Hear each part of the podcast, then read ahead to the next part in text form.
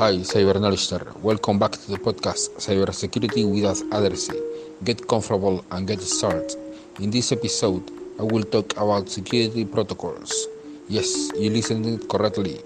The security protocols. Well, these are designed to guarantee the security and integrity of the data through the network of networks, our faithful friend Internet.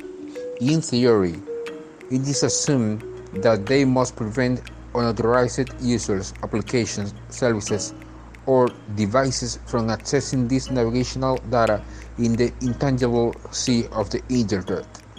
For example, Internet Protocol Security IPsec is a protocol used to create virtual private networks, this being an additional layer that adds security and privacy to the TCP IP, known to all.